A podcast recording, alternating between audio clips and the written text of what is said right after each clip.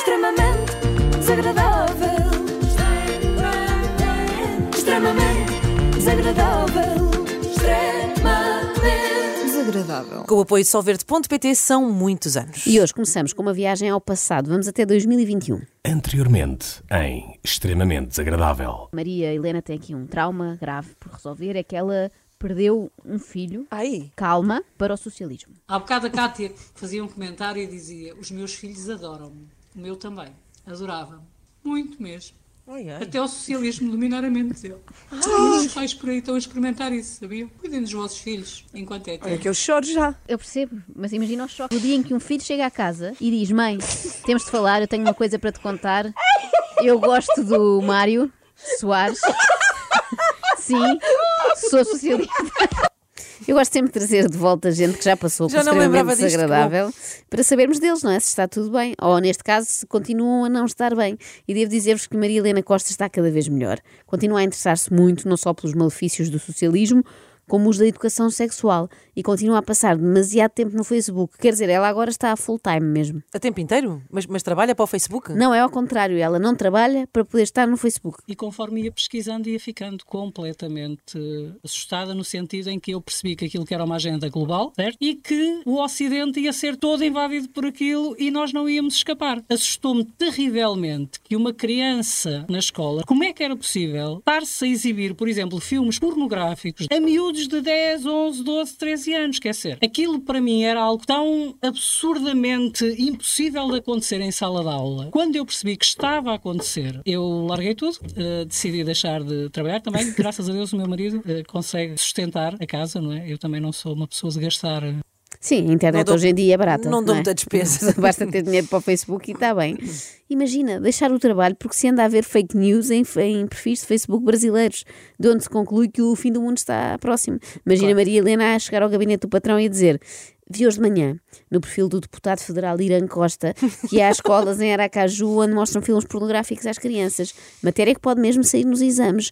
Eu não posso continuar a trabalhar nesta empresa sabendo que se está a passar isto Tenho no mundo, já. não é? Tenho de ir fazer alguma coisa. Bem, eu acho que Maria Helena devia ter de facto feito alguma coisa. Uma de duas coisas, para ser mais exata. Hipótese 1, um, dar mais ouvidos à filha. Chamei a minha filha para ver, a mais velha. Ela olhou para aquilo, disse: Mãe, isso é a teoria da conspiração, esquece lá isso, não, não ligues. Bom conselho. Mas não tive mais paz. Pois.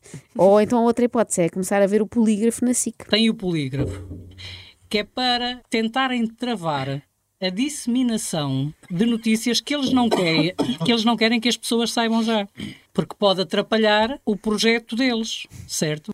Claro, Ai, Bernardo Nanas. Ferrão, não penses que ainda não te topámos, Mas- porque topámos. Mas claro, quando a Maria Helena diz o projeto deles, é deles quem? Ah, oh Inês, pelo amor de Deus, não te faças desentendida. Sabes perfeitamente que ela está a falar. Eles que querem impor a nova ordem mundial. Estamos fartas de falar disso Ah. aqui. Mas a vida da Maria Helena não deve ser de facto fácil, porque ela nem sequer pode ver televisão em paz, não é? Tem de ter cuidado para evitar desde logo o polígrafo, mas não só, até os intervalos são potencialmente perigosos.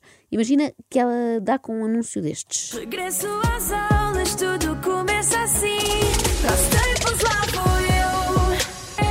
Neste regresso às aulas com 50% de desconto em talão. O que é isto? É que a Maria Helena chora com o regresso às aulas. Eu, por acaso, também, mas é pelo preço que estão as mochilas hoje em dia.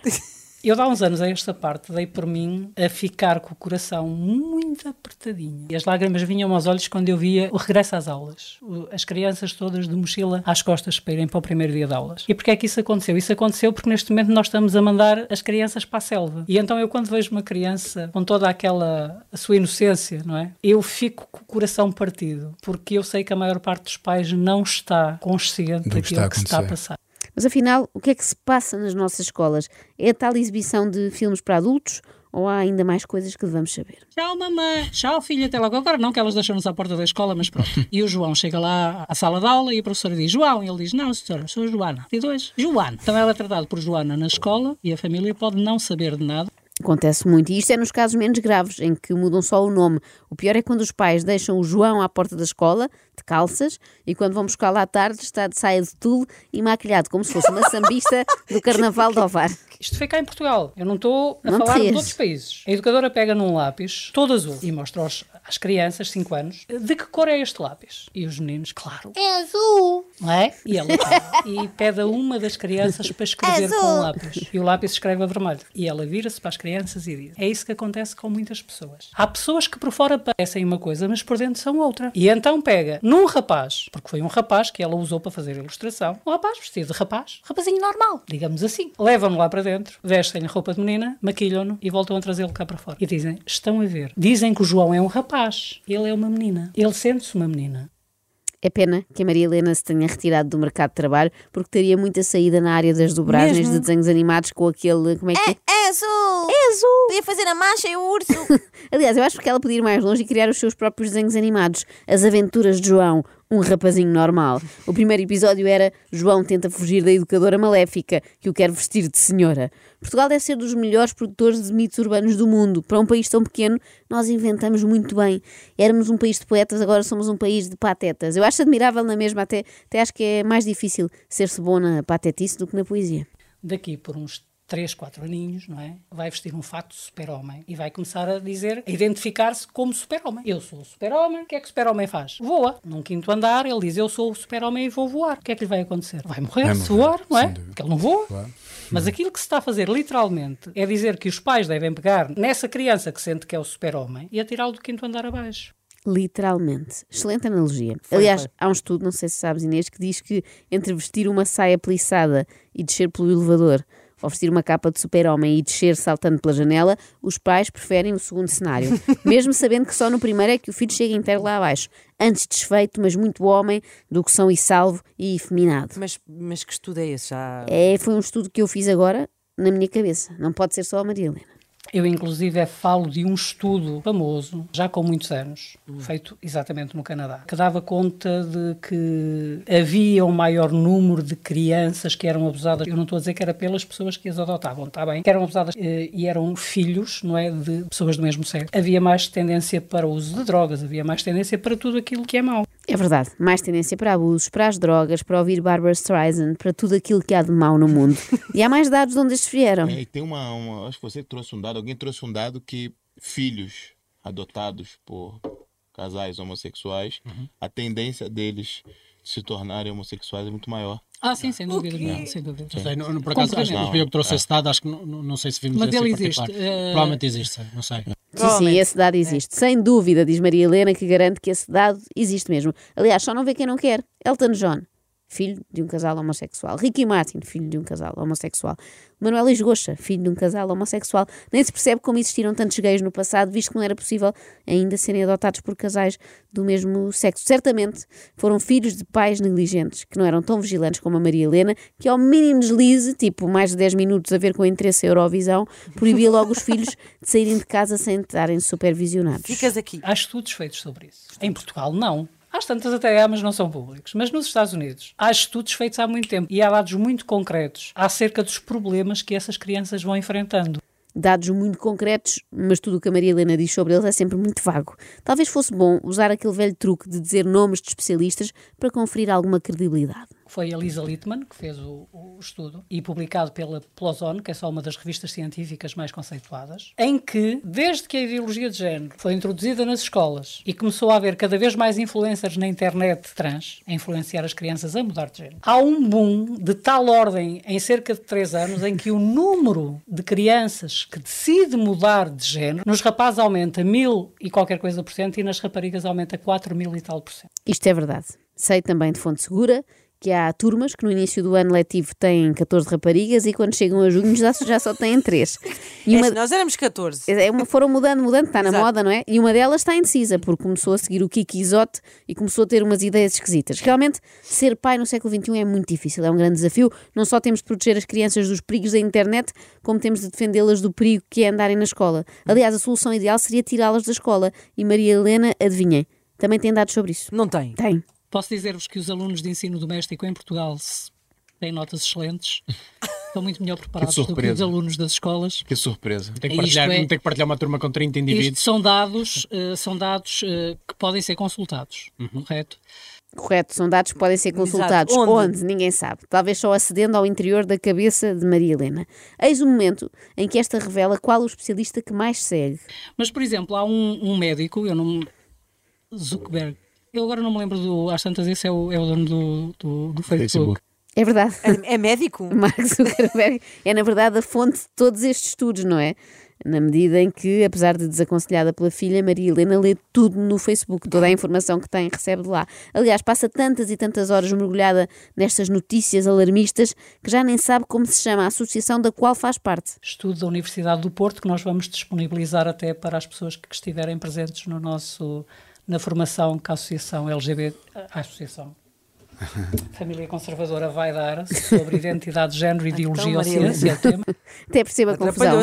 É que, pelos vistos, a associação, ou, ou o departamento do qual faz parte a Maria Helena, dedica grande parte do tempo a estudar estes assuntos LGBT. Ah. Era giro agora descobrirmos o quê? Que as associações LGBT também dedicam grande parte do seu dia a estudar assuntos de famílias numerosas. Depois enganam-se nos Sim, sim, e, e que tinham estudos também, tipo, há estudos que comprovam que crianças criadas por famílias numerosas vão para os escoteiros e tocam dunas do GNR na guitarra. E tu sabes que é verdade, Inês, conheces várias. E por falar em instrumentos, mais um estudo da Universidade diz que disse. Ah, é, é na Suíça? Não conheço. É a França, a França, é o Ah, Instituto diz que disse. Ah, disse que disse. Eu sei que já houve pessoas a chegar a uma das, das clínicas de mudança de sexo, não é? Cá em Portugal a pedir para ficar com dois instrumentos.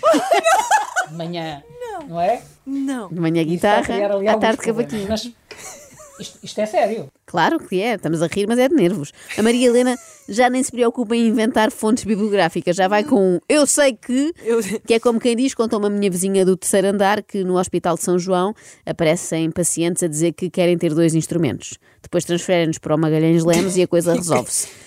Ele, eh, esses pacientes, em princípio, percebem que ter uma flauta e uma pandeireta em simultâneo só faria sentido se fosse para alimentar mais uma fábula da Maria Helena Costa, como aquela do Vitinho. Ah, aquela de, para adormecer. Não, não, esta Ah, história do. hora. Não, não.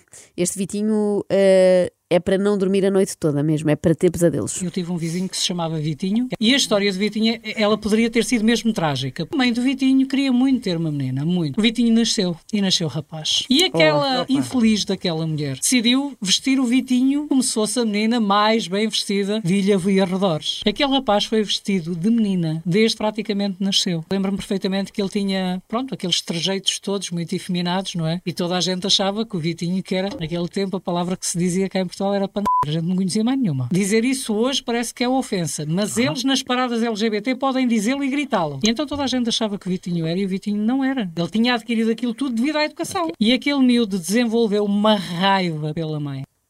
Afinal, a Maria Helena, isto para mim foi surpreendente, ela tem uma opinião parecida com a nossa.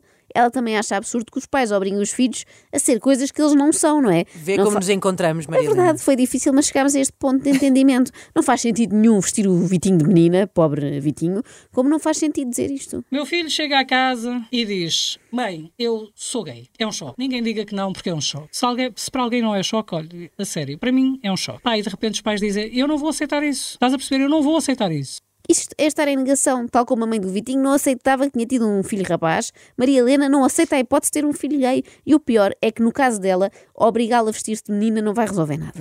Mas eu descobri porque é que Maria Helena se preocupa tanto com estas questões. Descobri. Quando em sala Tenho de aula exibem filmes com atos sexuais, não vai repetir a criança. Eu, quando era miúda, de certeza absoluta que ia. Nós sabemos, Maria Helena, nós sabemos. Ou pelo menos eu já sei, porque eu vi a sua entrevista de vida na Curiacos TV. Eu saí de casa muito cedo. Eu tinha 14 anos quando saí de casa. Eu fugi com o meu marido. Depois eu fugi. Fugi e faltava um mês para fazer 16 anos quando tive a Luciana, a minha filha a mais velha.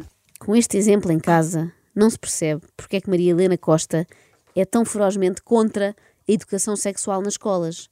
No caso dela, tinha dado imenso jeito. Extremamente desagradável. Extremamente desagradável. Com o apoio solverde.pt são muitos anos.